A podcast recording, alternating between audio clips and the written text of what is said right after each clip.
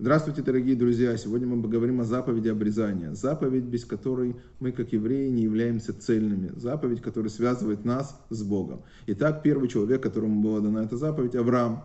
И так Всевышнему говорит, что ты не цельный, пока ты не сделаешь эту заповедь. То есть тебе недостаточно. То есть мы спрашиваем вопрос, первый вопрос, который мы задаем, неужели Авраам, который полностью пошел на самопожертвование еще в Урск-Газдиме. Испыта... Э, Всевышний столько раз его испытывает, и он ему говорит, сделай обрезание именно в 99 лет – Неужели ему что-то не хватает Всевышнему от служения Авраама, который был цельный, и мы знаем, что наши праотцы названы колесницей Всевышнего? Неужели недостаточно того, что этот человек и так цельный перед Богом? Что есть такого в заповеди обрезания, которая настолько важна для Всевышнего, что он дает пожилому Аврааму 99 лет и говорит, сделай эту заповедь, именно без этой заповеди ты не будешь являться цельным. Еще одна важная деталь, которую мы должны сказать, что наши праотцы соблюдали всю Тору. Так пишется в книгах Мидрашей, так объясняется, что все наши праотцы соблюдали всю Тору. И поэтому Авраам соблюдал всю Тору. Мы знаем, когда был шатер Авраама, и когда он приглашал туда гостей, отдельно готовили молочное, отдельно готовили мясное, э, соблюдали все даже маленькие детали. Мы также зададим потом следующий вопрос, о котором мы забежим вперед, и мы ответим на этот вопрос только в следующей главе, как э, Яков мог взять двух жен, которые были сестрами, то, что Тора запрещено, если они соблюдали всю, жен, всю, всю, всю, всю Тору. То есть вопрос, который первый раз мы задаем на Авраама. Как Авраам, который соблюдал всю Тору, не сделал обрезание? Почему он ждал до 99 лет, и чтобы не сделать одну из важнейших ключевых заповедей еврейской истории? Почему Авраам ждал до 99 лет. Пишет, что он даже одевал тфилин, как он одевал тфилин, ведь он не был дарован. Авраам прикладывал там определенные палочки и делал определенный духовный подъем, который спускал мир свет, как спускает свет обрезания и, ой, как спускает свет филин, и поэтому это был филин. Так каждую заповедь он делал это в духовном плане и спускал это в материальность, и, и недостаточно было, что он это делал только духовно, ему обязательно нужны были какие-то материальные предметы, но как мы объясним, что до дарования Торы материальные предметы оставались материальными предметами. В тот момент, когда их оставляли, они оставались материальными предметами.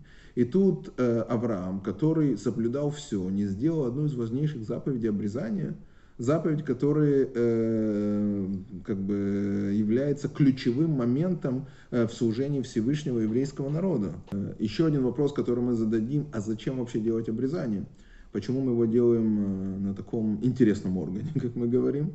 Да? И второй вопрос, который мы хотим задать, почему вообще тело, которое дает Всевышний, нуждается в каком-то исправлении? Да, то есть зачем Всевышний нам дал дело и сказал, а теперь делайте обрезание. То есть он как бы его не доделал, сказал нам доделывайте. То есть э, как это понять и как это объяснить. И ответ на этот вопрос как бы и послужит ответом на другие вопросы, с которого мы начнем.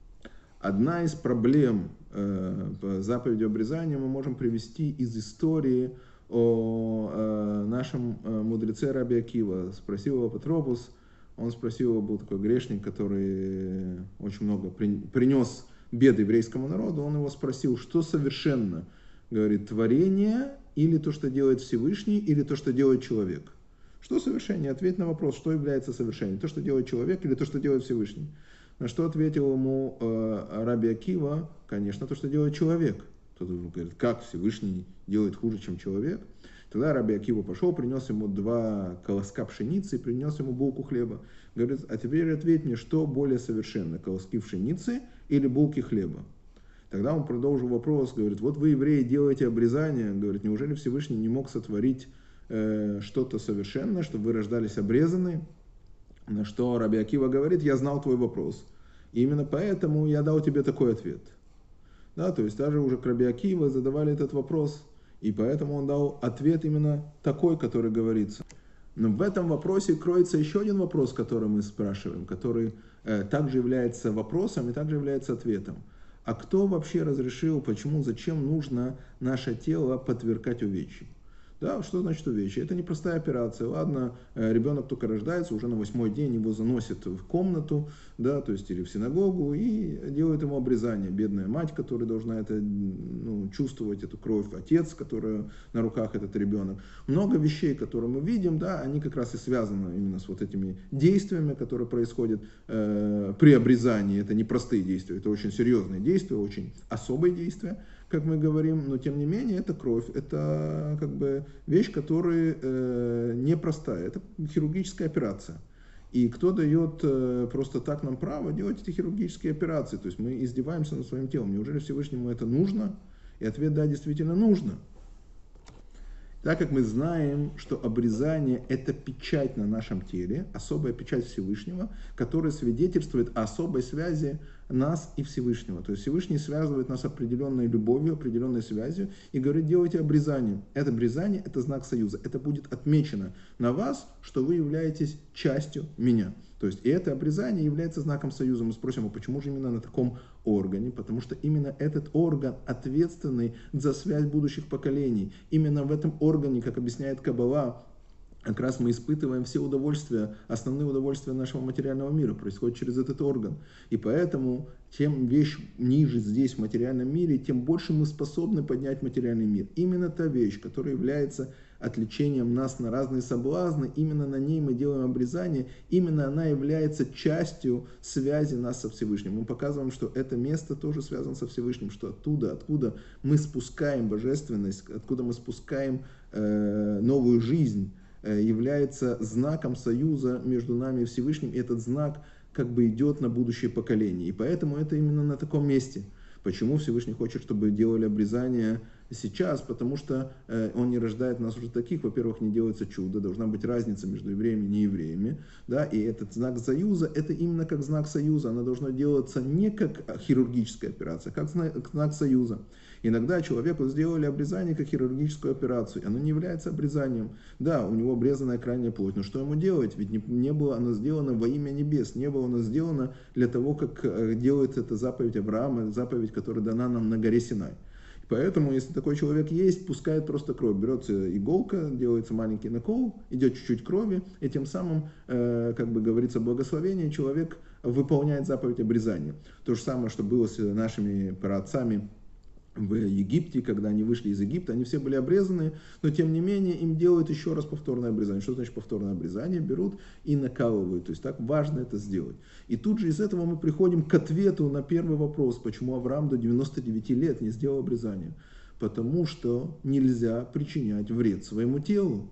То есть, если мы берем обрезание как знак союза, то это наносит небольшой вред, потом пользу. Но тот момент, когда ты это режешь, тем более да, в возрасте не младенческом, да, это э, связано с определенным болью э, э, физи физической операции.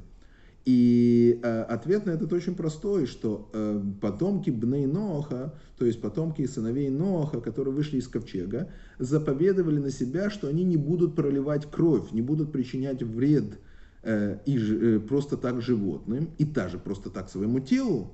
Да, то есть шкита это определенное разрешение, которое дал Всевышний, но никто не дает тебе права издеваться над своим телом. Кстати, здесь очень важная вещь, что еврей обязан следить за состоянием своего тела, потому что это заповедь прямая от Бога. Следить за своим делом это заповедь от Бога. Если ты не следишь за своим делом, ты наносишь, наносишь делу урон. И можно сказать, что не дай Бог, результатом будет какая-то операция, которая проливает кровь. И просто так эту операцию нельзя делать только для ради улучшения своего тела. А пока эта заповедь не заповедана, то еврей, который выполняет эту заповедь, Авраам, если выполнил эту заповедь до повеления Всевышнего, он бы нарушил запрет сыновей Ноха. А не может человек делать свои устражения, да, свои, э, предназна... пред...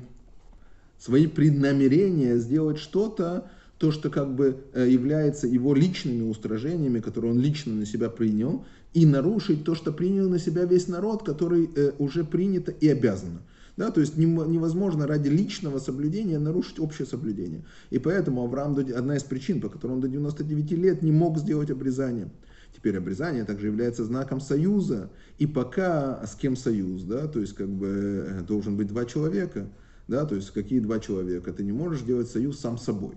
Да, и поэтому, что ты не можешь делать союз сам с собой, у тебя возникает э, физическая проблема, если ты не сделаешь такой союз. Нужен другой человек, кто такой или человек. А тут в данном случае это союз с Богом. И если Бог не заповедовал, то оно не будет союзом. И если Бог потом заповедует это, и Авраам знал, что впоследствии Бог ему это заповедует, да, то он уже не сможет выполнить это, потому что он уже будет обрезан. Да, есть мнение, что можно пустить кровь. Да, но это первый такой ответ простой. Но самый важный ответ глубокий, что пока тебе это не заповедовали, ты не можешь это сделать, потому что это является урон своему телу. А урон своему телу ты не можешь делать без того, чтобы ты не выполнил заповеди сыновей Ноха. И здесь мы приходим к четкому ответу. Авраам не мог сделать обрезание раньше, до того, как ему это Всевышний заповедовал. И в результате потом мы будем учить дальше, мы будем учить то, что я говорю про Якова, почему Яков смог взять двух сестер, и даже не двух, а больше. Это отдельно тот же самая история, потому что я забегу вперед, что он пообещал Рахели, что он берет ее замуж, он поклялся, да, то есть это уже обязанность сыновей Ноха выполнять, а то, что нельзя брать двух сестер, это уже э, истории, да, то есть а Тора еще не было даровано, как и Аврааму еще не было даровано знак обрезания, и поэтому э, все эти заповеди он мог не выполнить, он обязан был не выполнить для того, чтобы не пускать просто так себе кровь. Есть еще очень важная деталь, что наше обрезание, о котором мы говорим, евреи делают на восьмой день. Так получилось, что не евреи делают это другие дни, да, то есть есть народы, которые делают это, но именно у евреев это заповедано на восьмой день. И почему на восьмой день? Потому что восьмой день является определенным символом. Мы знаем, что у Якова в нашей недельной глава рассказывается о рождении Ишмаэля. Я уже говорил это в предыдущих лекциях, еще раз повторюсь. Теперь Ишмаэль, когда он родился, и когда Всевышний обещает ему, что у него будет сын, то, как обещает, он говорит, пусть хотя бы Ишмаэль ходит перед тобой прямо.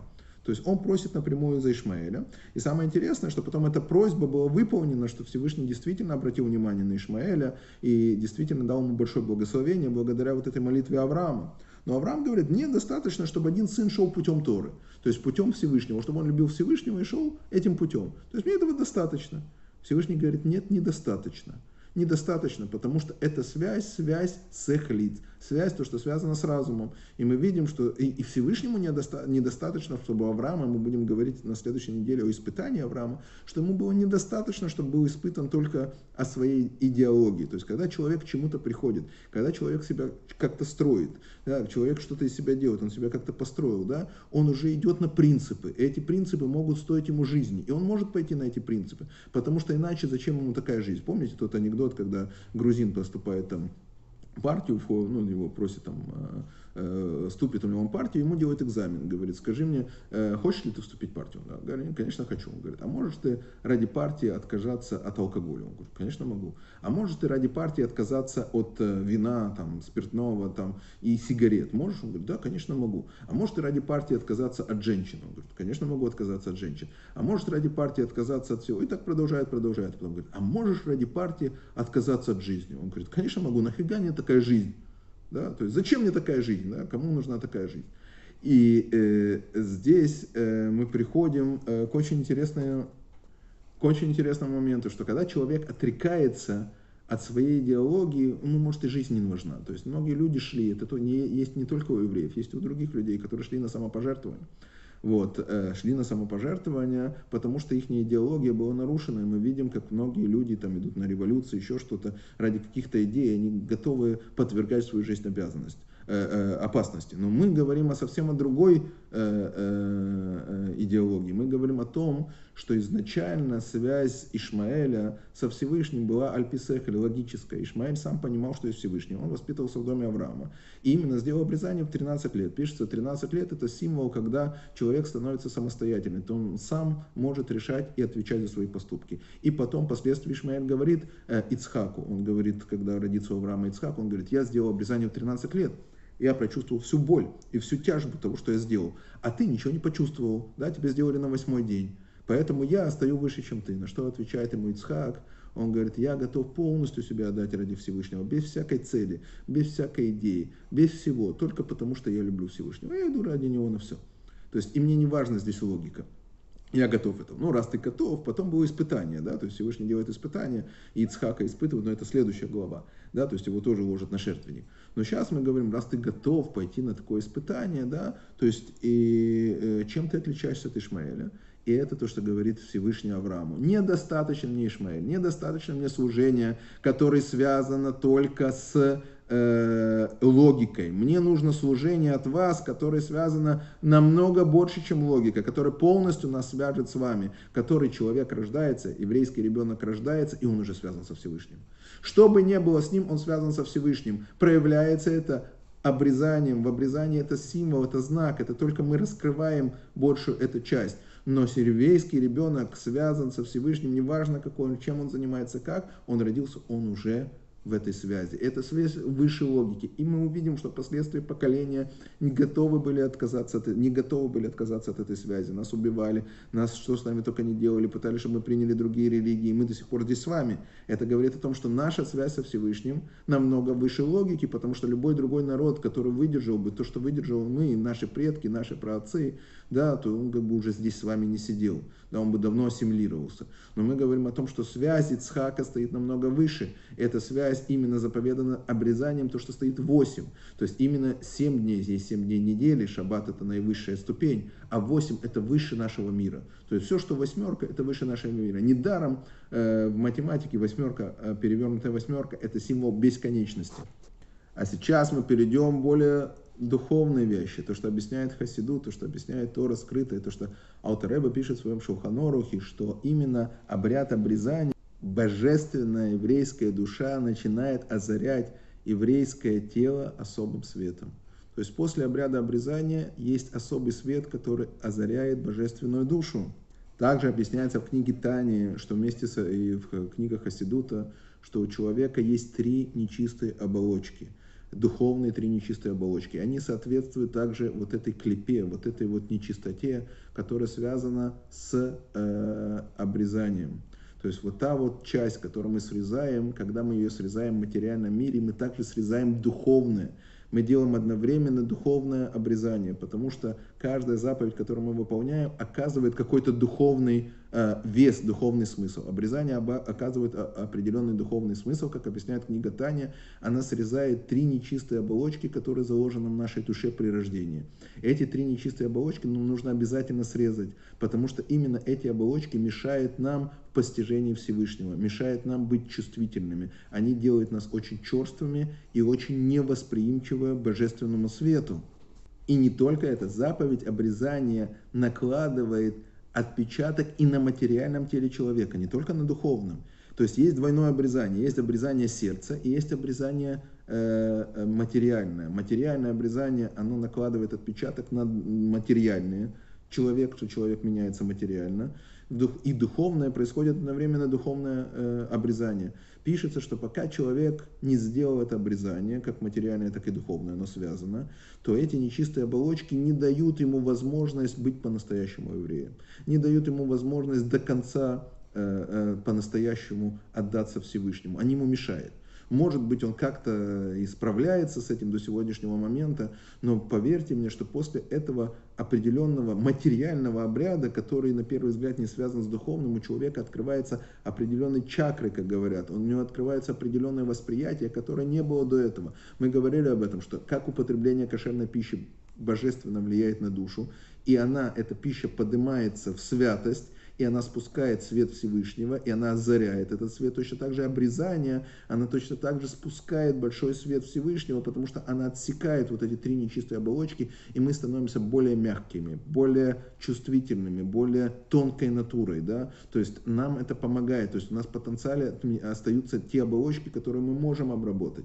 И если человек не обрезанный, не обрезанная крайняя плоть влечет его, тянет его вниз, не дает ему распахнуть крылья, сделать настоящий размах крыльев, как еврею.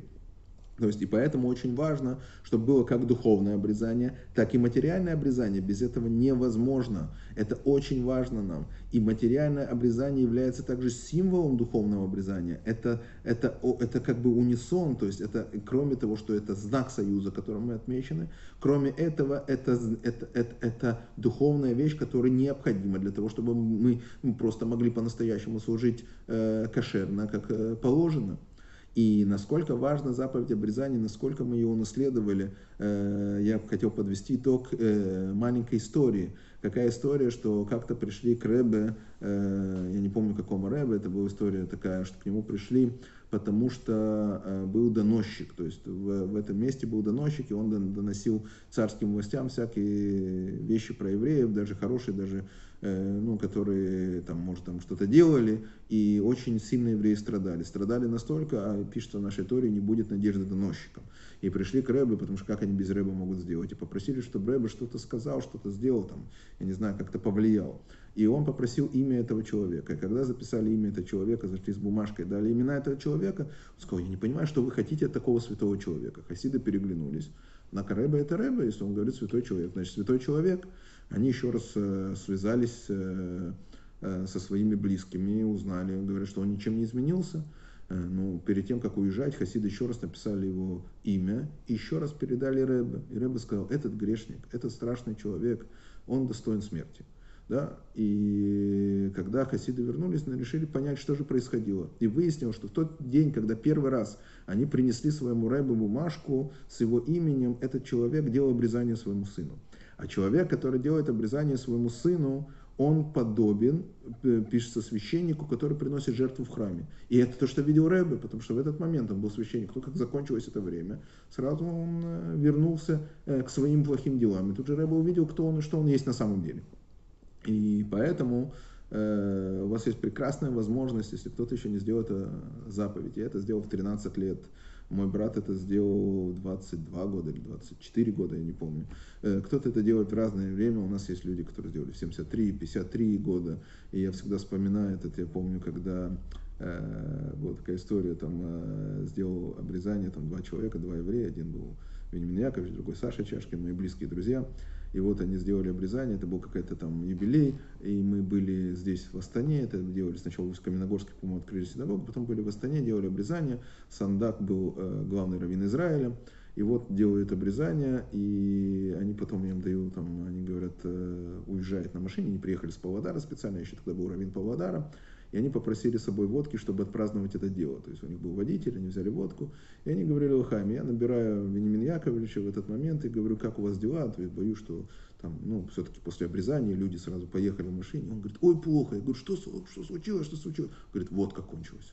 Да, то есть это такой момент, как бы, поверьте мне, что это не такая страшная операция.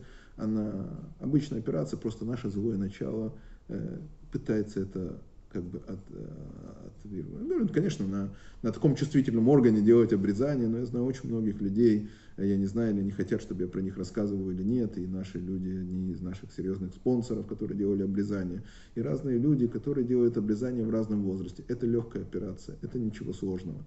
Но зато у вас будут распахнуты крылья, вы сможете подняться на более высокий уровень, вам будет легче связываться со Всевышним. Поэтому, кто еще не сделал, у вас есть замечательная связь, отметить на своем плоти вот эту вот заповедь обрезания. То есть как бы отметить союз, то когда царь Давид э, или царь Шалмо, я не помню, он э, зашел в баню, то есть помыться, он сказал, я же полностью голый от заповедей, потом он посмотрел вниз и говорит, нет, есть одна заповедь, которая никуда от меня не уйдет.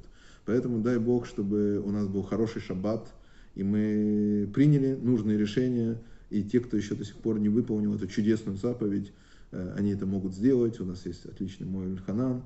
И всем хорошего э, дня и хороший шаббат, если я не успею что-то сказать до шаббата.